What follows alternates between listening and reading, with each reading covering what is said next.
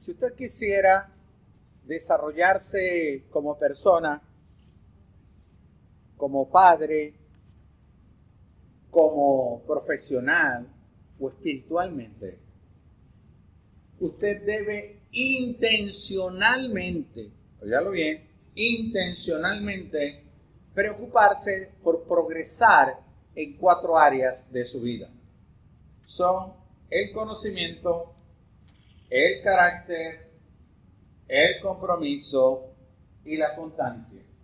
El conocimiento, el carácter, el compromiso y la constancia. Piense si quiere crecer como persona, si quiere crecer como un hombre emprendedor o profesional.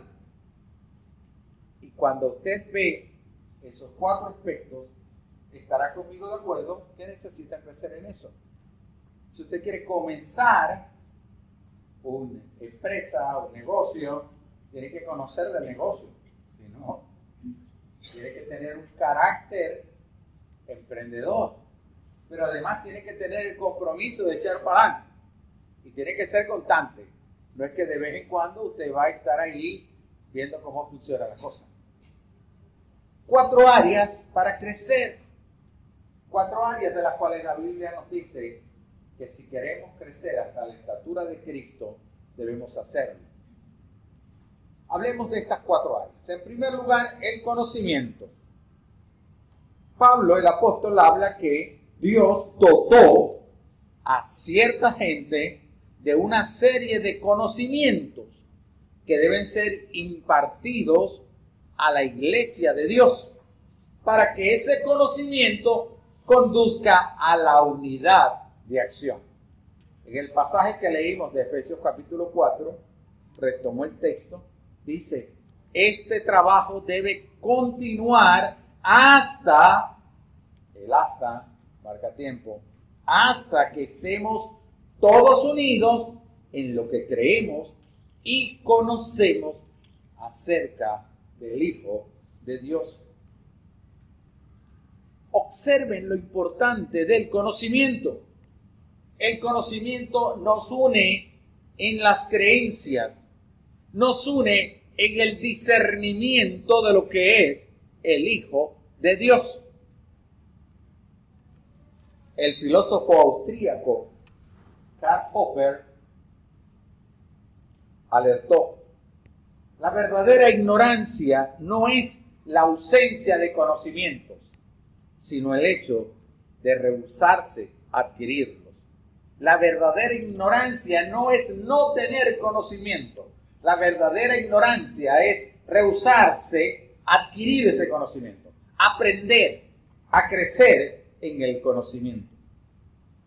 Si usted quiere triunfar en la vida, en lo que quiera, deportista, músico, escultor, pintor, artesano, mecánico, en cualquier oficio, en cualquier profesión, usted debe tener abundantes conocimientos sobre la materia. Es básico, es elemental que hay que tenerlo. Ahora, imagínese cuánto más si se trata de que usted quiere ser un verdadero creyente si realmente desea ser un verdadero creyente, usted tiene que tener conocimiento. La Biblia dice que el conocimiento salva al pueblo. El conocimiento salva al pueblo. Observe bien lo que dice el profeta. Mi pueblo ha sido destruido porque le faltó conocimiento. Puesto que tú desechaste el conocimiento, yo te desecharé del sacerdocio puesto que te olvidaste de la ley de tu Dios, también yo me olvidaré de tus hijos. El Señor le está diciendo al profeta, ¿por qué está pereciendo el pueblo? Por falta de conocimiento. ¿Y a quién responsabiliza él? Al líder espiritual. Dice, puesto que tú desechaste el conocimiento, yo te desecharé del sacerdocio. Como el líder espiritual, se apartó del conocimiento del mensaje de Dios, entonces, ¿qué hizo él? Yo lo voy a apartar a él. Eso es lo que está hablando. lo que Dios quiere advertirnos a nosotros como su pueblo es que la falta de conocimiento nos va a llevar a la destrucción. La falta de conocimiento es lo que destruye una nación, pero a la vez está responsabilizando al liderazgo espiritual de transferir ese conocimiento de Dios. Estamos en esa tarea, en que el liderazgo espiritual de la iglesia pueda transferir el conocimiento necesario para que este pueblo no perezca. Necesitamos transferir eso. Por eso ustedes están oyendo que estamos promoviendo ya un diplomado en servicio cristiano, en la formación de líderes espirituales que sirvan al Señor. De esa manera el pueblo no va a perecer. Y los maestros, los que tienen el don de la enseñanza en esta iglesia, van a poder ejercerlo para capacitar al cuerpo de Cristo. Pero también nosotros tenemos estudios bíblicos semanales.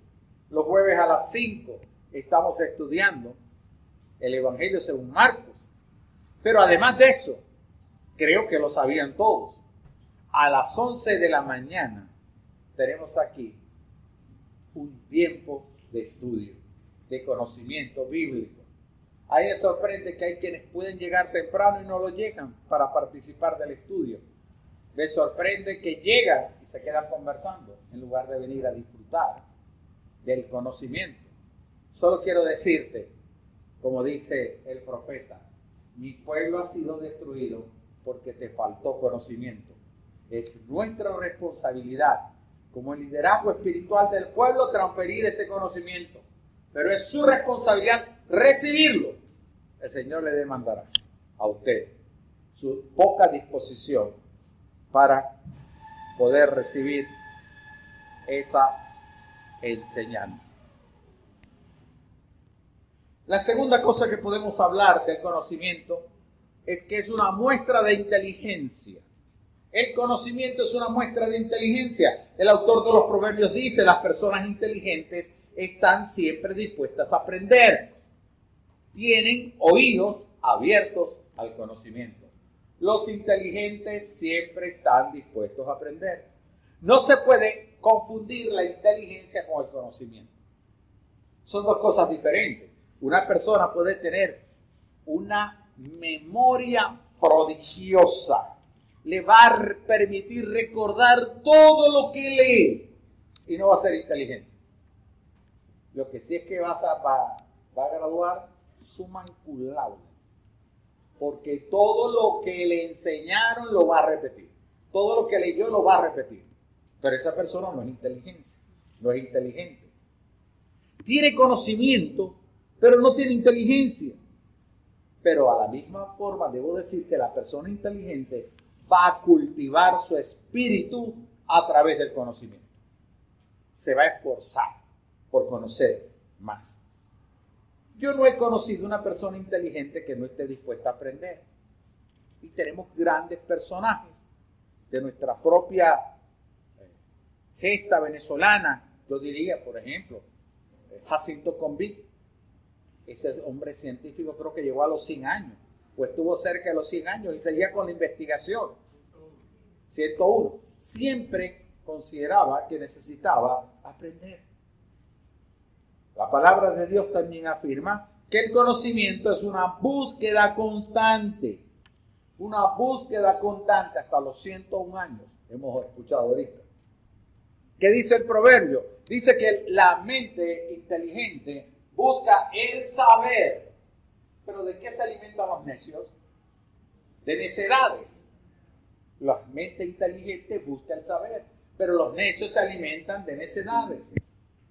Observe sus temas de conversación, de qué están hablando. Observe cuánto tiempo le dedica a la lectura, cuánto al cine o a la televisión. Así sabrá cuán inteligente es usted. No se trata de reprimir el disfrute de la vida. No se trata, no estoy planteando eso, de que usted como cristiano es una persona muy sabia y eso sí, no tiene tiempo sino para estar leyendo la Biblia. No es eso. estoy diciendo cuando usted aprecia el saber y quiere leer y quiere aprender y quiere crecer en el conocimiento. Si tiene todo el conocimiento y ese conocimiento no genera un cambio en su vida, entonces ¿de qué le sirve el conocimiento? Para usted que se sabe la vida de memoria, de tapa a tapa, y su conducta no muestra la vida de un creyente, ¿de qué le sirve eso, verdad? Entonces tenemos que pasar al segundo paso, dar el segundo paso. Y el segundo paso es carácter. No solamente tiene que tener conocimiento, tiene que tener carácter. Pablo afirma que el propósito del conocimiento impartido por los maestros de la palabra es moldear nuestro carácter para que lleguemos a tener la estatura de Cristo, la estatura moral, espiritual de Cristo. 4.3 de Efesios dice, hasta que lleguemos a ser un hombre perfecto, a la medida de la estatura de Cristo, de la plenitud de Cristo, a la, a la medida de la estatura de la plenitud de Cristo. Ese es un estándar demasiado alto para nosotros, porque tenemos la tentación de siempre compararnos con otros cristianos y medirnos con los cristianos pequeños, pero no con los grandes cristianos. Y aún sin ser cristianos, nosotros queremos compararnos con los cristianos que no funcionan, que no han crecido. ¿Y a qué nos lleva eso? A niveles de mediocridad espiritual. Pero lo que el apóstol está diciendo es que tenemos un estándar demasiado alto. Y eso es lo que va a definir un carácter de siervo. Albert Einstein aseguró, si quieren entender a una persona, no escuche sus palabras, observa su comportamiento. Si quieres entender a una persona, no escuches sus palabras, observa su conocimiento. La conducta humana habla más que las palabras. Más importante que el conocimiento bíblico que un pastor pueda tener es su carácter que debe parecerse al de Cristo. Un pastor que tenga mucho conocimiento bíblico te va a impresionar dos o tres domingos. Pero el cuarto, el quinto, cuando ves que no hay una consonancia entre lo que él sabe y lo que él hace o practica, eso te va a apartar de una relación de liderazgo. La conducta humana, es lo que quiere decir Albert Einstein, habla más que las palabras. Más importante que el conocimiento bíblico que un pastor pueda tener está en su carácter, que debe parecerse al carácter de Cristo. Cuando hablamos entonces del carácter de siervo, podemos determinar tres cosas importantes. La primera, el modelo es Jesús. Cuando decimos que tenemos que crecer en el carácter de siervo, el modelo es Jesús. Pablo le dio un consejo a los creyentes de Filipo. Piensen y actúen como Jesucristo piensen y actúen como Jesucristo. Esa es la misma manera de pensar que le estoy pidiendo que tengan. Él era como Dios en todo sentido, pero no se aprovechó de ser igual a Dios. Al contrario, Él se quitó ese honor, aceptó hacerse un siervo y nacer como un ser humano. Pablo dice, piense y actúe como Cristo. Y luego explica cuál es la actitud de Cristo. Él no se sujetó a su condición de Dios. Una persona que quiere crecer debe ser humilde. Humilde con la persona a quien quiere moldear. Tiene también que ser humilde con las personas a quienes quiere ser su ejemplo. Esta semana logramos reparar la cocina de la casa. Créanme que yo no sabía cuántos tornillos trae el tope de una cocina. Hasta que llegó el técnico a repararlo. Esos fueron, yo no sé ni cuántos tornillos. Él se fue a hacer la compra del repuesto que necesitaba y regresa con otro muchacho muy joven. Ese iba a colocar los tornillos que el otro quitó. Al fin y al cabo tuve que pagar los dos, quizás, ¿no? porque lo cobre. Lo que es es que yo le pregunto a él, ¿tú eres el hijo de él? Y me dice, no, yo no soy el hijo, yo soy el ayudante. Yo estoy aprendiendo con él. Y yo le dije, ¿me permites que te dé un consejo? Yo le dije, sé fiel a ese hombre. Sé fiel a ese hombre. Sé íntegro con ese hombre. Porque te está enseñando lo que él sabe. Dentro de poquito tiempo te vas a creer capaz de poder trabajar solo. Porque ya hiciste algunos trabajitos. Y cuando eso llega a tu mente, lo que vas a querer es decirle a la gente, yo te hago el mismo trabajo por menos. Y te van a contratar a ti.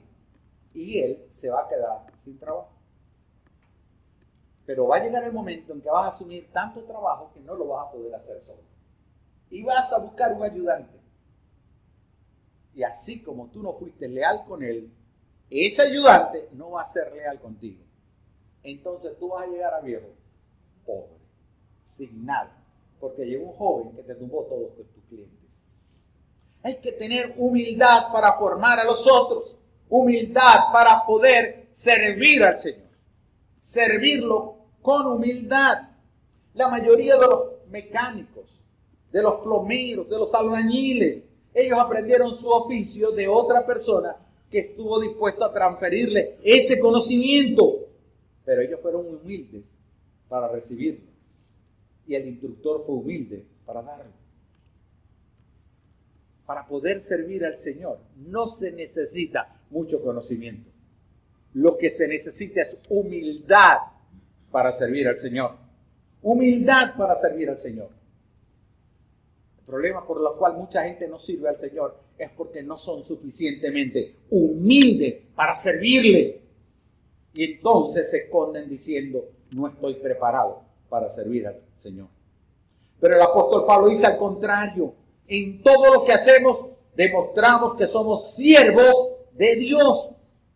En todo lo que hacemos, dice Pablo, el carácter de siervo debe ser una característica de todo cristiano.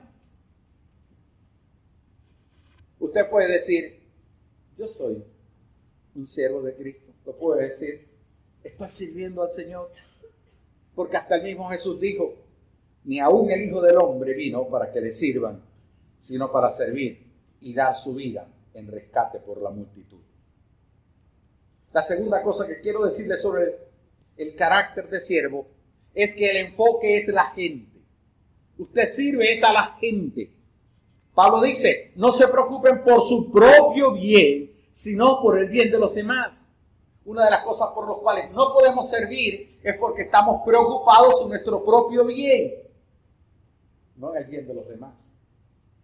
El enfoque de esta iglesia es la gente desde que ocho personas decidimos comenzar de cero una iglesia, lo hicimos pensando en la gente.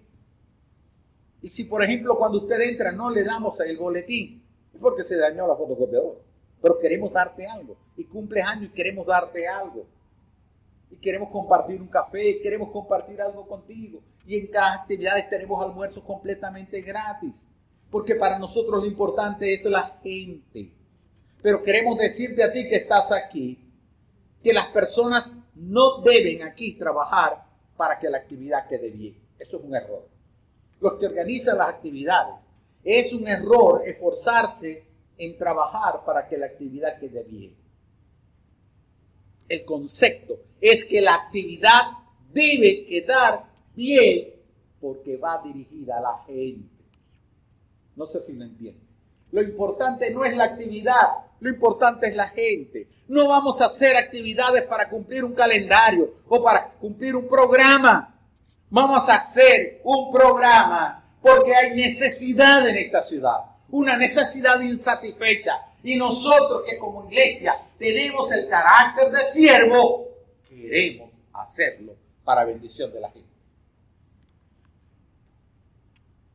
Cuando hablamos de tener o crecer en el carácter de siervo, tenemos que entender también que eso tiene un costo. Mire, el apóstol Pablo decía, estamos, ¿cómo es? Bendecidos, prosperados y en victoria. Así decía Pablo. No, mire lo que dice el texto. Soportamos muchos sufrimientos, dificultades, necesidades y aprietos el apóstol Pablo no escondía que servir al Señor tiene un costo y un costo muy elevado. Nada que usted haga para Cristo o que haga para otra persona es gratis. Nada es gratis. Nada de lo que usted recibe es gratis. Todo lo que usted recibe de quien lo reciba tiene un precio y alguien lo pagó. Usted lo recibió, pero alguien lo pagó. Así que podemos decir que todo tiene un precio. Aun cuando usted pudiera decir que la salvación es gratis porque usted no la compra, porque usted no puede pagar, tiene un precio elevadísimo, la sangre de Cristo que fue derramada en la cruz del Calvario. Así que en la vida, todo lo que usted recibe, hasta el regalo de la vida eterna, tiene un precio. Servir al Señor tiene un precio muy elevado, pero déjenme decirle, merece ser pagado. Y más si queremos crecer en los caminos del Señor. Si queremos llegar hasta la estatura de Cristo, hay que pagar el precio. Los que son de mi generación recordarán a Bruce Lee, las películas de Bruce Lee. ¿Sí lo recuerdan? Miren lo que dijo Bruce Lee, el conocimiento te dará poder, pero el carácter te dará respeto. El conocimiento te dará poder, pero el carácter te va a dar respeto. Con el tiempo, la gente valora más a quienes tienen un carácter de siervos del Señor, a quienes pretenden impresionarnos con el conocimiento de las Escrituras. Pero déjenme decirle que el conocimiento y el carácter pagan pocos dividendos si no hay compromiso. El conocimiento más carácter, si no hay compromiso, los dividendos son muy bajos. Pablo asegura que el Espíritu de Dios dio talentos y habilidades llamados dones con el propósito de formar un equipo de servidores. Versículo 12 del capítulo 4 de Efesios. Ellos tienen la responsabilidad de preparar al pueblo de Dios para que lleve a cabo la obra de Dios y edifique a la iglesia. Si usted es un deportista profesional, por ejemplo, o es un artista, usted tiene un compromiso. Usted tiene un compromiso con el espectáculo, con la fanaticada, con su equipo. Sé que muchos de ustedes han conocido o han oído hablar de Ronald Acuña. Ronald Acuña es un excelente pelotero venezolano, muy joven. Está colocando unos números impresionantes en las grandes ligas.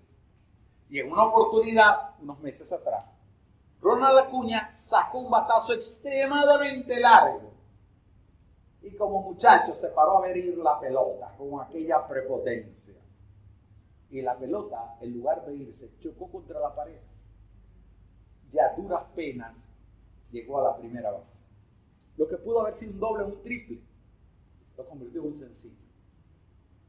Cuando llegó al lugar, al lugar donde están los peloteros, el manager lo sacó del juego. Siendo la estrella joven, lo sacó del juego. Y le dijo, el nombre que tú llevas atrás, el Acuña, nunca podrá ser más grande el de bravos de atrás que llevas delante. No vas a terminar el Cuando nosotros entendemos que en el servicio, en la vida cristiana, tu apellido, tu nombre no vale más que el nombre de Cristo, entonces tú vas a poder entender el valor del sacrificio. Vas a poder entender lo que es el servicio. Ahí vas a poder entender por qué hay que pagar un precio elevado para servir al Señor. Porque tu nombre no vale nada al lado del nombre de Cristo que nos dio la salvación y la vida eterna. Si no tenemos compromiso con el Señor, no vamos a poder ver crecer a nuestra iglesia. No vas a poder crecer en la vida cristiana. Como dijo Tony Robbins, no hay éxito duradero sin compromiso. No hay éxito verdadero sin compromiso pasajero pero nunca lo va a ver sin compromiso. Para poder crecer en tu vida personal o profesión, debes saber que el compromiso demanda una ruptura. Para que tú puedas adquirir un compromiso en cualquier parte de tu vida, tiene que haber una ruptura. yo asumo el compromiso de rebajar. ¿Con qué tengo que romper? ¿Qué creen ustedes? Yo tengo que romper con las tumbarranchas. Eso hay que romperlo. Tampoco, tampoco avancen tanto, tampoco pidan tanto, tampoco pidan tanto. Lo que quiero decir es que el compromiso demanda una ruptura. La Biblia enseña que Josué le dijo a la gente, así que ahora respeten al Señor, sírvanle total y fielmente, quiten de entre ustedes los dioses que sus antepasados adoraban al otro lado del río Éufrates, en Egipto, y sirvan al Señor. Quiten de su vida aquellos dioses que te están impidiendo servir total y fielmente al Señor. Son dioses que ellos habían construido. Son dioses que venían casi hereditarios y los venían adorando. Josué entonces le está recordando al pueblo que ellos venían con prácticas que no agradan a Dios. Y esas prácticas le impedían servir total y fielmente al Señor. Hoy debes hacerte esta pregunta. ¿Cuáles son esas viejas prácticas que estás arrastrando desde antes de conocer a Cristo que no te permiten a ti servir total y fielmente al Señor? ¿A qué cosas tienes que renunciar para poder servir al Señor? Para pagar el precio del compromiso con el Señor.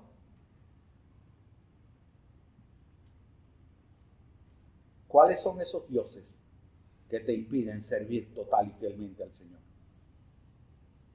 En segundo lugar, la Biblia menciona que el compromiso es una muestra de gratitud. El compromiso es una muestra de gratitud.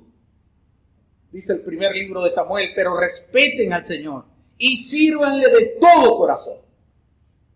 Y luego agrega, recuerden todo lo maravilloso que hizo por ustedes.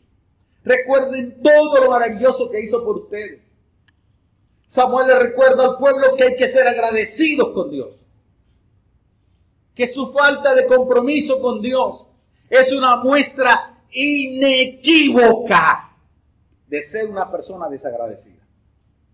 Si usted no puede servir al Señor porque tiene un costo muy elevado, si no puede adquirir un compromiso con el Señor, un compromiso fiel, total con el Señor, yo tengo que decirlo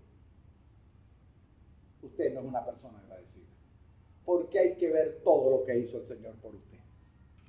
Y ahora usted no le puede servir. Ahora usted no puede asumir ese compromiso. Mire, Dios lo sacó a ellos de Egipto. Eso era una esclavitud política y económica. Eso era una explotación. Pero Dios te sacó a ti y me sacó a mí de la esclavitud del pecado. Me liberó del mal y del maligno me dio vida eterna, le dio sentido, propósito a mi vida. ¿Cómo no voy a ser agradecido? ¿Cómo no voy a adquirir compromiso con el Señor? Parafraseando un dicho popular, pudiéramos decir, muéstrame tu compromiso con el Señor y su gente, y yo puedo saber qué tan agradecido eres como una persona. Pero también debemos saber que el compromiso comienza con lo poco. Comienza con lo poco. El mismo Señor Jesús le dijo a sus seguidores, el que es confiable en lo poco también lo es en lo mucho. Y el que no es confiable en lo poco tampoco lo es en lo mucho. Dios no te va a confiar grandes cosas si tú no estás dispuesto a hacer las cosas pequeñas.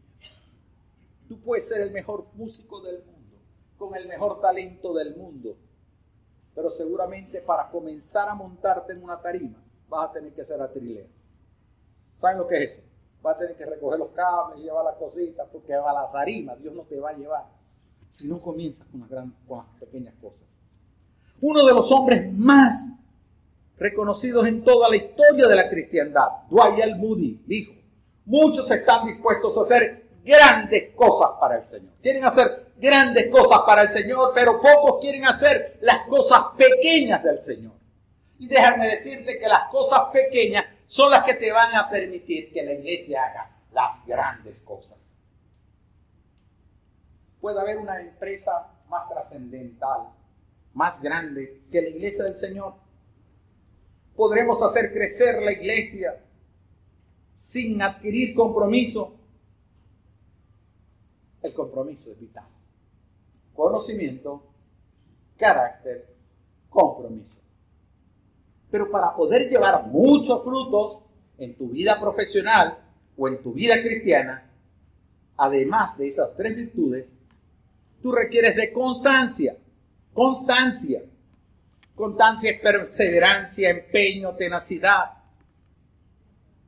Pablo enseñó que ese crecimiento hasta la estatura de Cristo, no hasta parecerme a los otros a los que yo quiero rebajar o minimizar, hasta la estatura de Cristo, requiere de mucha constancia. Él dice, este trabajo debe continuar hasta que estemos todos unidos en lo que creemos y conocemos acerca del Hijo de Dios.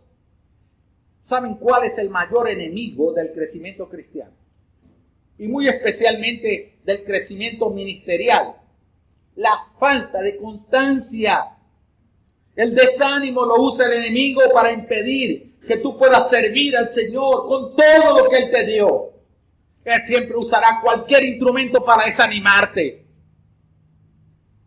Porque Él no quiere que tú le sirvas al Señor, que no seas constante. ¿Cuántas cosas han comenzado ustedes en su vida particular y no las han concluido? Saquen cuenta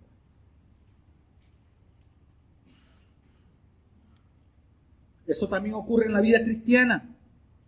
En lo que usted emprende para Dios. A ver, hagamos un ejercicio. Ponga su cerebro en cero. Lo resetió. Ya. Cero. Ahora haga un inventario de las cosas que tiene por terminar en su casa. Que dijo que ya las iba a terminar. En el trabajo. Aquí en la iglesia. La razón por la cual no las termina es que muchos sirven al Señor por motivos errados y por eso no son perseverantes. La motivación a servir al Señor es errada. El servicio al Señor, dice la palabra de Dios, es con entusiasmo. Pablo escribe a los Corintios y le dice, por lo tanto, mis amados hermanos, permanezcan fuertes y constantes. Trabajen siempre para el Señor con entusiasmo porque ustedes saben que nada de lo que hacen para el Señor es inútil. Saben que nada de lo que hacen para el Señor es inútil. Ustedes saben que celebré o cumplí, mejor dicho, 25 años al frente del grupo. 25 años desde aquel primer grupo de 8 personas. Para llevar ahora como instrumento de Dios a lo que hoy es la iglesia cuando cumplí los 25 años, mi hijo me dio un consejo. Habráse visto tal atrevimiento. Un hijo dándole consejos a un padre. Eso no más que se ve aquí. El consejo que me dio mi hijo es, papá, enamórate del pastorado. Después de 25 años conviviendo con el pastorado, me tengo que enamorar. Y yo me puse a reflexionar con ese consejo. Porque ¿qué hace uno cuando uno está enamorado? ¿Qué hace uno? Uno no tiene ojos que no sea para ella. Uno no tiene espacio en la mente que no sea para ella. Uno no tiene espacio en el corazón que no sea para ella. Uno desea inventar cosas para estar con ella. Uno desea que el tiempo se detenga para pasar con ella. Uno no ve obstáculos para estar con ella. Uno no le ve cosas negativas a ella. Uno quiere pasar la vida completa con ella. Ahí entendí lo que era el pastorado real. Tener mi mente y mi corazón saturadas de Cristo, de la iglesia, del ministerio. Es desear que el día tenga más horas para poder servir al Señor. Es desear que hasta el último aliento de mi vida sea para servir al Señor. Y hoy debo decirte como pastor de esta iglesia, enamórate del servicio al Señor. Enamórate del ministerio que estás haciendo. Enamórate de esa pequeña tarea que estás haciendo. Pon todo tu empeño, tu corazón, tu mente, satúrate del servicio al Señor. Quizás tendrás que pagar un precio, pero bien lo vale. Pero bien lo vale. Hazlo con entusiasmo. Y aun cuando estemos muy entusiasmados, ya está enamorado, para ser constante se requiere disciplina. Se requiere disciplina. Dice Pablo que todos los atletas se entrenan con disciplina. Lo hacen para ganar un premio que se desvanecerá. Pero nosotros lo hacemos por un premio eterno. Pablo dice, nosotros lo hacemos por un premio eterno.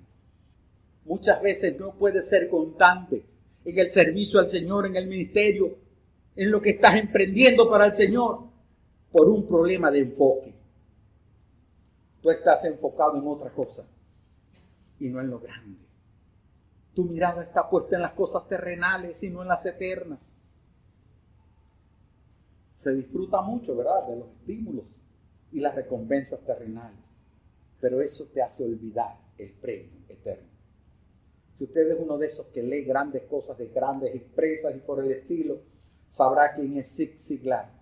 Él dijo, el carácter nos saca de la cama, el compromiso nos mueve a la acción y la disciplina nos permite continuar. El tercer motivo para la constancia es saber que el crecimiento es hasta la estatura de Cristo, tiene una recompensa.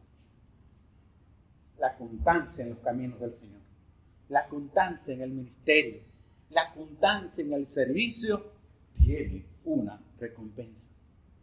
¿Saben? Pablo sabe, así es a ciencia cierta, que muchos cristianos no son constantes o tenaces en sus cosas. Por eso él dice, no nos cansemos de hacer el bien, porque a su debido tiempo cosecharemos si no nos damos por vencidos. Eso lo dijo en Galatas 6.9. Hacer el bien demanda esfuerzo. Demanda tiempo. Pero más tiempo lleva a cosechar lo que se siembra. Y sin embargo, por eso usted no va a dejar de sembrar. A veces perdemos de cosechar lo que hemos venido sembrando porque abandonamos la siembra cuando ya está a punto de dar fruto. Y estamos cercanos a poder cosechar. ¿Estás dispuesto a darte por vencido si ver los frutos que puedes cosechar? A ver, ¿quiénes conocen o han oído hablar de Juan Soto? Mostramos la foto. ¿Saben quién es Juan Soto? ¿Un pelotero de dónde? un pelotero de las grandes ligas. Yo, yo, sospecho que, yo sospecho que ustedes están teniendo un problema serio con eso del Real Madrid y el Barcelona. Por eso les estoy pidiendo saber quién es Juan Soto. Regresemos al gran deporte, al béisbol de las grandes ligas. Juan Soto es un muchacho de apenas 22 años. Y déjenme contarle la historia. Ese fue el héroe de la Serie Mundial el equipo, los nacionales de Washington, creo que tenían 60 años y no habían ganado una serie mundial. Y la ganaron. Y el protagonista fue Juan Soto, un muchacho dominicano de 22 años.